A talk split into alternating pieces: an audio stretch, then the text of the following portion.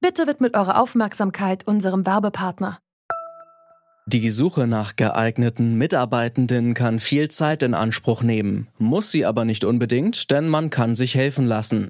Zum Beispiel mit den Premium-Stellenanzeigen von Indeed, denn damit wird eure Stellenanzeige in der Suche sichtbarer und Bewerberinnen und Bewerber werden schneller auf euch aufmerksam. Indeed schenkt euch jetzt 75 Euro Startguthaben für eure Premium-Stellenanzeigen.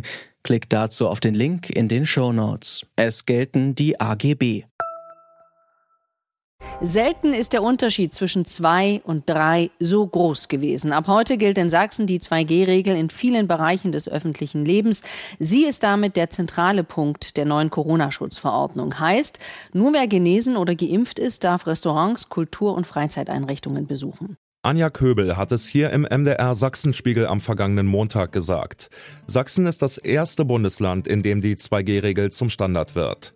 Gleichzeitig ist das auch das Bundesland mit den wenigsten geimpften Menschen. Wir fragen uns deshalb heute, rettet 2G die Impfquote? Mein Name ist Johannes Schmidt, moin.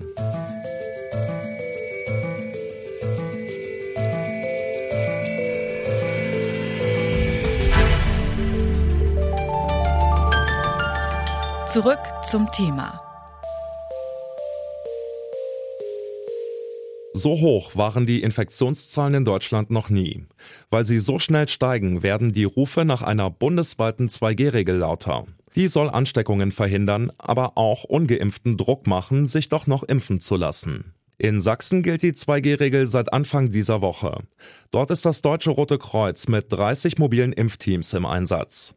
Ich habe mit Kai Kranich, dem Pressesprecher des DRK in Sachsen, gesprochen. Von ihm wollte ich wissen, ob der Andrang bei den Impfteams gerade besonders groß ist. Wir haben eigentlich eine Situation gerade, die für die Impfteams wie auch die Impfwilligen nicht zufriedenstellend ist, eigentlich sogar unhaltbare Zustände an manchen Orten weil wir wirklich äh, hunderte Menschen am Tag abweisen müssen, weil wir dieser Anfrage nach Impfangeboten gerade nicht nachkommen können in der Art und Weise, wie unsere mobilen Teams hier aufgestellt sind. Das muss man ganz deutlich sagen. Wir sind da auch im Gespräch und hoffen, dass da eine schnelle Erhöhung auch der Impfkapazitäten erfolgen. Können Sie in Zahlen beziffern, wie groß der Anstieg ist, jetzt seit am Montag 2G eingeführt wurde? Das ist jetzt, glaube ich, der spannende Punkt. Der Hintergrund für diese Dynamik dynamische Situation, wo wir sozusagen über unsere Belastungsgrenzen gegangen sind, ist aus meiner Sicht nicht auf 2G zurückzuführen.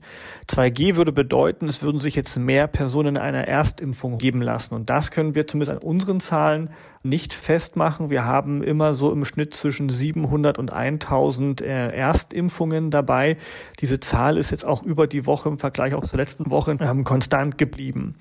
Erfreulich ist tatsächlich im Bereich der Erstimpfung, dass wir im Vergleich zu Oktober, also nach der Schließung der Impfzentren und der vergangenen Woche tatsächlich tatsächlich 19 Prozent mehr Erstimpfungen verzeichnen. Genau dafür sind wir angetreten mit unseren mobilen Teams, die Impfungen äh, nah an den Menschen zu bringen, da wo sie sind, da wo sie sich wohlfühlen, da wo sie erleben können, was es heißt, ohne eine Pandemie zu leben. Der ähm, andere Punkt und der eigentlich diese, fast schon explosionsartigen Zahlen erst richtig erklären, ist ja eigentlich das Thema Auffrischungsimpfung. Im Vergleich äh, zu Anfang Oktober zur letzten Woche haben wir einen Anstieg von 96 Prozent bei der Nachfrage der äh, Boosterimpfung, Auffrischungsimpfung. Nun hat das DRK ja in Sachsen Impfzentren betrieben. Würden Sie dafür plädieren, die schnellstmöglich wieder zu öffnen? Hat man das verpennt? Diese Frage ist am Ende eine politische Frage. Da liegen auch ein paar andere Themen dahinter. Wir als Rotes Kreuz, wir können keine medizinische Sicht darauf haben und wir haben auch keine politische Sicht darauf. Wenn die Regelstrukturen, das ist es nun mal, auf was es ankommt. Ähm, wir haben die Impfzentren ja geschlossen, auch deswegen, weil die Regelstruktur des Gesundheitssystems gesagt hat, eben diesen Anspruch, diese Nachfrage nach Impfungen können wir über die Hausärzte, niedergelassenen Ärzte oder andere Strukturen abdecken. Und dann ist es auch richtig so, dass man als Hilfsorganisation wie das Rote Kreuz dann auch rausgeht aus dem Ganzen. Ähm, jetzt haben wir halt eine sehr dynamische Lage erlebt. Die war etwas schwierig zu prognostizieren, das muss man auch ehrlich sagen, weil wir konnten auch schon zu Zeiten der Impfzentren boostern und da gab es keine signifikanten Anstiege, dass man jetzt sozusagen schnell reagieren muss. Und ich bin froh, dass zumindest auch das Kabinett, also der Freistaat beschlossen hat, die mobilen Teams ähm, auszuweiten, weil am Ende ist es egal, wie die Menschen ihre Impfungen bekommen. Entweder durch mobile Teams, durch Hausärzte, durch Impfpunkte oder Impfzentren. Wir brauchen jetzt eigentlich wieder nur ein System, was der Nachfrage nachgehen kann und auch so flexibel ist, dass wenn die Nachfrage wieder zurückgeht, ein Stück weit auch hier die Struktur wieder zurückfährt oder eben auf andere es verlagert wird. In Sachsen lassen sich zurzeit also besonders viele Menschen impfen. Auf die neue 2G-Regel lässt sich das aber nicht zurückführen. Wie sinnvoll wäre dann überhaupt eine bundesweite 2G-Regelung? Darüber habe ich mit Professor Timo Ulrichs gesprochen. Er forscht an der Akon Hochschule für Humanwissenschaften in Berlin zu Epidemien. Ich habe ihn gefragt, ob eine bundesweite 2G-Regel die vierte Corona-Welle brechen kann. Na, wenn man es alleine anwendet, dann sicherlich nicht. Aber es ist auf jeden Fall ein ganz notwendiger Schritt, gerade jetzt, äh, dass wir mit den Zahlen runterkommen. Es könnte dann zwei Effekte haben, nämlich einmal, dass die Kontakte reduziert werden, besonders äh, von ungeimpften. Und der andere Effekt ist, dass indirekt sich die ungeimpften möglicherweise doch besinnen und eine Impfung noch machen lassen. Können wir uns jetzt überhaupt noch aus der Pandemie rausimpfen oder kommen wir um einen neuen Lockdown schon gar nicht mehr herum? Ja, das ist die große Frage. Also ähm, eine 2G-Regelung bundesweit und flächendeckend alleine wird sicherlich ähm, das nicht stark einbremsen, was wir gerade erleben, sondern wir brauchen noch weitere Kontaktreduktionen. Und wir müssen uns auch als vollständig geimpfte klar machen, dass wir eben noch nicht über dem Berg sind und eben diese vierte Welle, dass wir die eben noch mal mit einer gemeinsamen Anstrengung überwinden oder klein halten müssen. Das heißt, das wird das eine sein, aber umgekehrt ähm, kann man daraus nicht schließen, dass das Impfen quasi als Instrument ähm, nicht wirksam ist, sondern ganz im Gegenteil. Äh, wenn man wirklich das Impfen stringent durchhält, dann kann damit die Pandemie gebrochen werden. Und das werden wir spätestens Richtung Frühling 2022 sehen. Dann werden wir nämlich so viele Menschen geimpft haben und auf der anderen Seite so viele Menschen äh, mit einer Infektion haben, also die dann auch schon mal den Kontakt zu dem Virus hatten und damit eine Immunität aufgebaut haben, dass das Virus dann nur noch ganz wenige Menschen erwischen könnte, die noch komplett immunnaiv sind, also zugänglich für das Virus.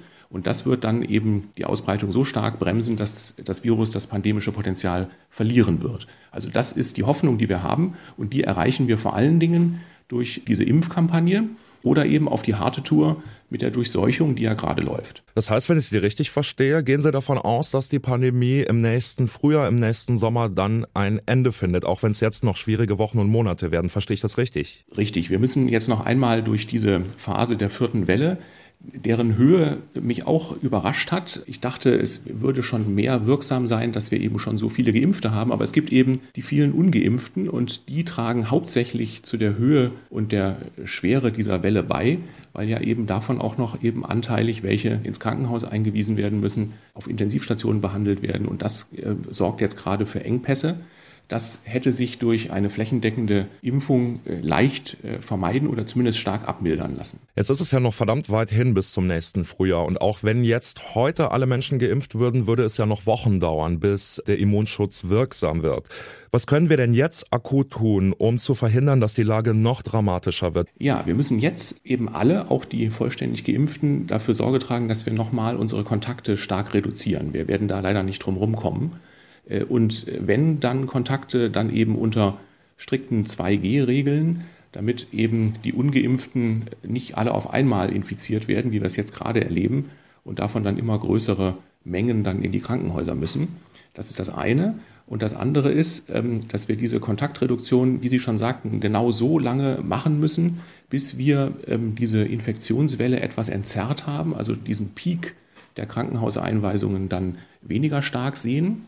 Und äh, so wie wir es ja auch vor einem Jahr schon hatten, als wir noch gar keine Impfstoffe hatten, dass alle diese Kontaktreduktionsmaßnahmen, Maske tragen und so weiter, das äh, soll dann dazu dienen, dass wir eben bis eben diese Herdenimmunität erreicht wird durch Impfung oder durch, durch langsame Durchseuchung, dass wir das überbrücken. Und das ist jetzt das Gebot der Stunde.